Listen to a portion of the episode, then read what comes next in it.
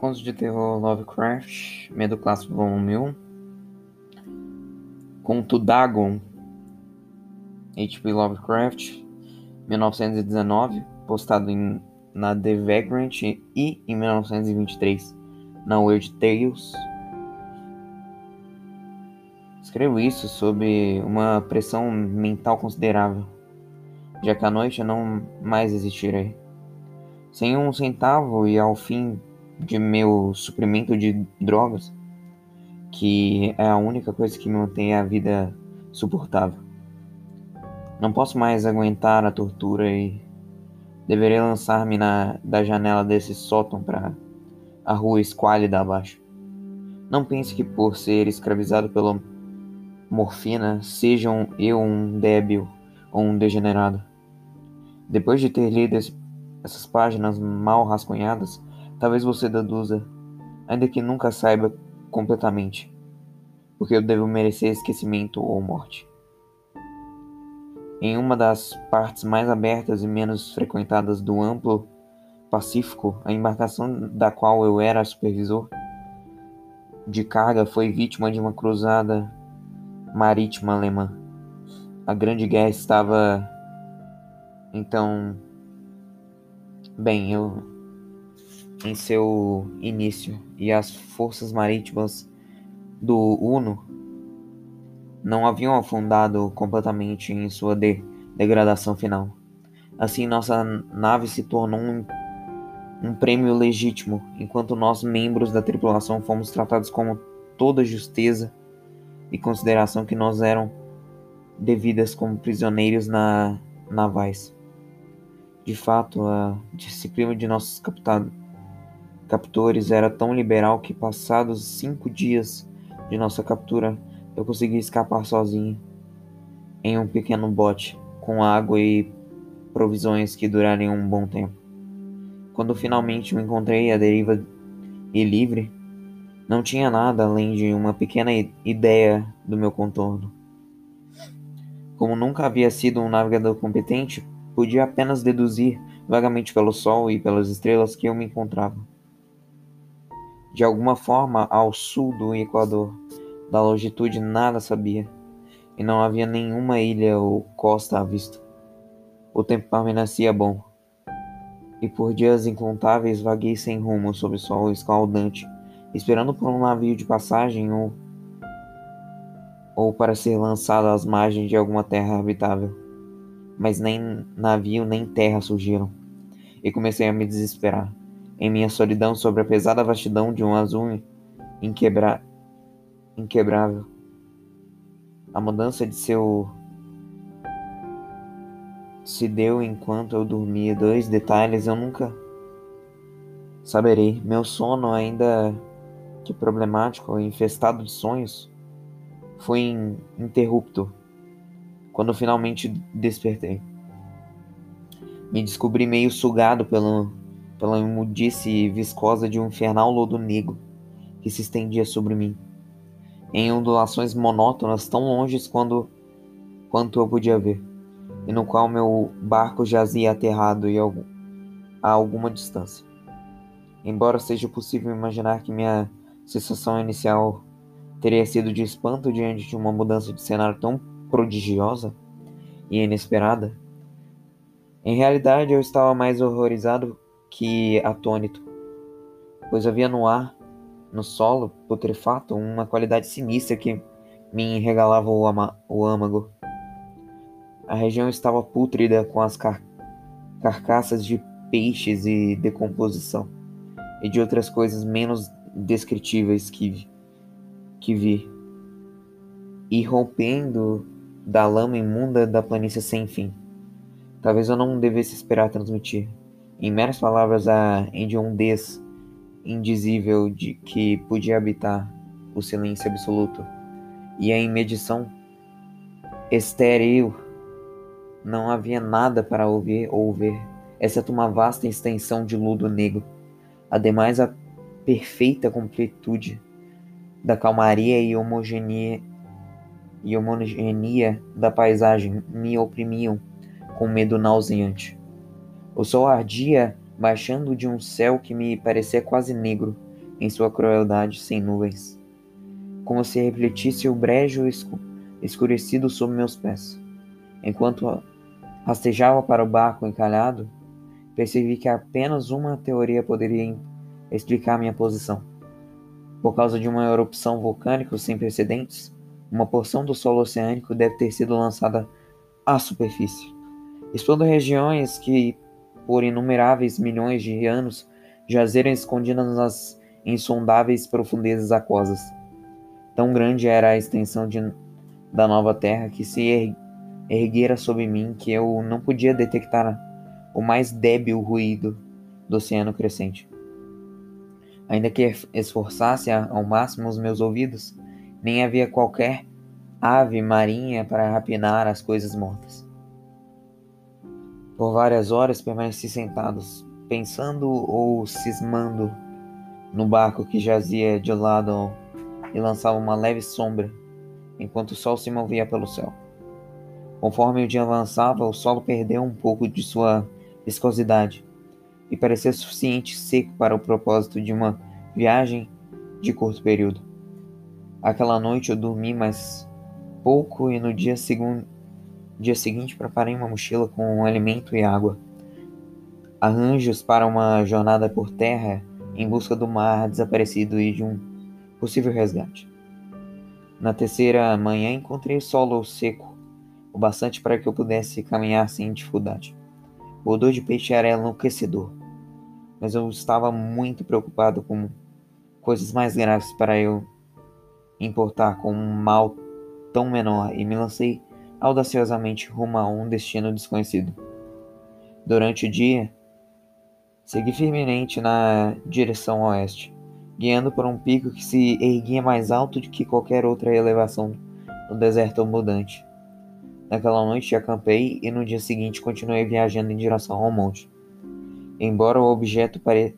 parecesse pouco mais próximo de quando eu o vi pela primeira vez, na quarta noite alcancei a base do monte, e se revelou muito mais alto do que parecera à distância. Um vale interposto que se lançava em um relevo mais nítido a partir da superfície geral. Cansado demais para escalar, dormi na sombra do morro.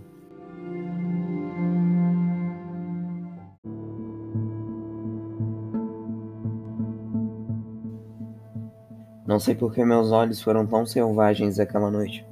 Mas antes que a lua decadente e fantasticamente gibosa se erguesse sobre a planície oriental, acordei usando, suando frio, determinado a não mais dormir. As visões que experimentei foram demais para que pudesse suportá-las novamente. E sob o brilho da lua percebi o quão imprudente eu fora por viajar durante o dia. Sem o brilho do sol abrasador, minha jornada teria me me custado menos energia. De fato, agora me sentia bem capaz de realizar a subida, que havia me dissuadido durante o pôr do sol. Pegando minha mochila, parti para a crista da elevação. Já disse que a monotonia inque... inquebrantável da planície abundante era para mim uma fonte de vago horror, mas acredito que meu horror tenha sido maior quando ganhei o topo do monte e olhei para o, o outro lado, para dentro de um poço ou um cânion imensurável, cujos recessos negros a lua ainda não não havia se erguido o suficiente para iluminar. Senti-me no limite do mundo, espreitando pela borda um caos insondável de noite eterna. Em meu terror, correram curiosas reminiscências do paraíso perdido e da hedionda escalada de Satã pelos disformes reinos da escuridão. Enquanto a lua escalava mais alto no céu, comecei a perceber que as encostas do vale não eram tão perpendiculares quanto eu imaginara. Rebordos e protuberâncias de rochas ofereciam apoios para uma descida muito fácil, e depois de algumas poucas centenas de metros o declive se tornava bastante gradual. Instigado por um impulso que não possua, que posso analisar de forma definitiva, desci pelas rochas e parei na encosta mais gentil logo abaixo. mirando as profundezas vestígios do onde nenhum, nenhuma luz jamais penetrara. De uma só vez, minha atenção foi capturada por um objeto vasto e singular na encosta oposta, que se erguia em degraus cer cerca de 90 metros à minha frente. Um objeto que reluzia alvamente nos raios, há pouco lançados pela lua ascendente. Era apenas uma peça gigante de pedra. Logo me convenci, mas eu estava consciente de uma impressão distinta de que se, seu contorno é e posição não era apenas uma obra da natureza. Um escrutínio mais próximo me preencheu de sensações que não consigo expressar. Pois apesar de uma enorme magnitude e de sua localização em um abismo adormecido no fundo do mar, desde que o mundo era jovem, percebi para além de qualquer dúvida que o objeto estranho era um monólito, bem formado cujo volume massivo conhecerá o labor e talvez a duração de criaturas pensantes confuso e aterrorizado, embora não sem uma certa sensação de deleite de cientista ou arqueológico, examinei meus arredores mais de perto. A lua, agora próxima do seu zênite, brilhou estranhamente e vividamente sobre as alturas imponentes que cercavam o abismo, revelando uma, um vasto corpo de, de água que corria no fundo, fluindo para fora da, da vista em ambas as direções e quase lambendo meus pés, enquanto eu permanecia na encosta. Através do abismo, as ondulações lavavam a base do, ciclo, do ciclópio monólito, em cuja superfície eu agora percebia tanto inscrições quanto esculturas rudes. A escritura era um, um sistema de hieroglifos desconhecido por mim. Diferente de tudo que eu já vira em livros consistindo em sua maior parte de símbolos aquáticos estilizados, tais como peixes e enguias, polvos, crustáceos, moluscos, baleias e coisas do tipo. Diversos caracteres representavam obviamente coisas marinhas desconhecidas pelo mundo moderno, mas cujas formas em decomposição eu observava na planície que se erguia no oceano. Era um entalhe pitórico, contudo que mais me enfeitiçava plenamente visível através da água interveniente em virtude de enorme tamanho, havia uma sequência de baixos relevos cujos temas teriam despertado a inveja de um Doré. Acredito que aquelas coisas deveriam retratar homens, pelo menos certo tipo de homens. Embora as criaturas fossem retratadas se portando como peixes nas águas, nas águas de alguma de algum grotão marinho, ou prestando tributo a algum altar monolítico que também parecia estar sobre as ondas. De suas faces e formas não ousou falar detalhadamente, sua mera lembrança me faz desvanecer.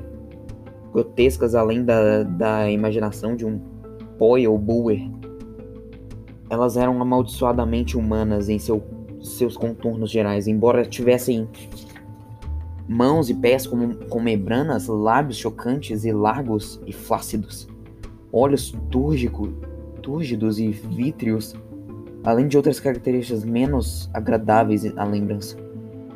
Elas pareciam ter sido mal cinzeladas, foram de proporção em relação ao cenário de fundo, o que era bastante curioso por um, pois uma delas podia ser vista no ato de matar uma baleia, cuja representação era apenas um pouco maior que a própria criatura. Notei, como disse, seu estranho tamanho e quão grotescas eram, mas em um momento decidi que não passavam dos deuses imaginários de alguma primitiva tribo de pescadores e navegadores. Alguma tribo cujo último descendente pereceu era antes do nascimento do primeiro ancestral do homem, de Piltdown, ou do homem de Neandertal. Assombrado por essa, esse vislumbre inesperado de um passado além da concepção do mais ousado antropólogo, permaneci pensativo enquanto a lua lançava estranhos reflexos no canal silencioso diante de mim. Então de repente ouvi, com apenas uma leve agitação para marcar sua ascensão até a superfície. A coisa deslizou para fora das águas escuras tão vasto quanto o polifemo e horrendo ele dardejeou como um estupendo monstro de pesadelos contra o monólito, sobre o qual lançou seu gigantesco braço escamoso, enquanto curvava a cabeça, hedionda e dada, e dava vazões ao, a certos sons compassados. Naquele momento pensei que teria ficado louco. De minha súbita frenética da, é, da encosta e do monte, de minha jornada delirante de volta ao bote encalhado, por pouco me, re, me recordo. Acredito ter cantado muito gargalhado estranhamente quando me vinha incapaz de cantar. Tenho lembranças indistintas de uma grande tempestade, pouco tempo depois de ter avançado o bote. De qualquer forma, sei que ouvi o ribombar de trovões e outros tons que a natureza profere, profere apenas em seus rumores mais selvagens. Quando emergi das sombras, encontrava-me em um hospital de São Francisco. Fui levado por um capitão de um navio a norte um navio norte-americano que interceptara meu bote em alto mar. Em um meu delírio, muito eu falei, mas percebi que minhas palavras foi dada escassa atenção. Sobre qualquer sublevação de terra no Pacífico, meus, meus salvadores nada sabiam. Nem julguei necessariamente insistir a respeito de algo em que eu sabia e eles não podiam acreditar. Uma vez procurei um, um celebrado etnologist, etnológicos e o encantei com questões peculiares sobre a antiga lenda filisteia de Dagon, o deus peixe. Mas logo percebendo que ele era convencional para além de qualquer esperança, não publiquei minhas perguntas.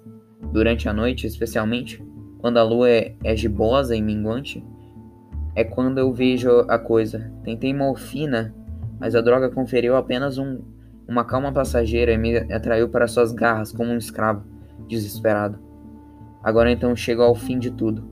Tento, tendo escrito uma um relatório completo para informar ou divertir meus companheiros, frequentemente me pergunto se tudo não poderia ter sido um, um puro fantasma, um simples arrepio febril, enquanto eu jazia delirante em uma isolação no bote aberto, após minha fuga no, do navio de guerra alemão. E é o que me pergunto, mas sempre vem a, até mim uma visão hedionda, vívida em resposta. Não posso pensar no mar profundo sem estremecer com a visão das coisas inomináveis que, que podem estar neste exato momento rastejando e chafurdando em seu leito enlameado, adorando seus antigos ídolos de pedra e entalhando seus de, detestáveis semelhantes em obeliscos submarinos de granito molhado. Sonho com o dia que eles se erguerão sobre os vagalhões para arrastar com suas garras apodrecidas os remanescentes de uma humanidade patética exaurida pela guerra. Um dia que a terra afunde e que o negro solo oceânico se eleve em meio ao pandemônio universal. O fim está próximo. Ouço um barulho à porta, como se eu, um enorme corpo escorregadio, investisse contra ela. Ele não pode me encontrar. Deus. Aquela mão. A janela. A janela.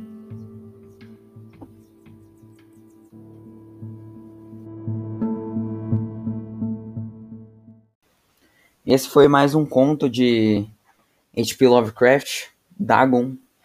Contos magníficos desse livro maravilhoso, trago pela Dark Side. E escrito pelo mais incrível contador de histórias de terror e contos, é H.P. Lovecraft. Eu recomendo esse, esse livro para quem gosta de um terror clássico e para outras pessoas que querem experimentar o, o gênero terror, porque esse H.P. Lovecraft foi um grande contador de histórias e inspira, inspirou muitos outros escritores, como Stephen King, entre outros. Então eu recomendo muito brevemente praticamente todos os, os, os seus livros.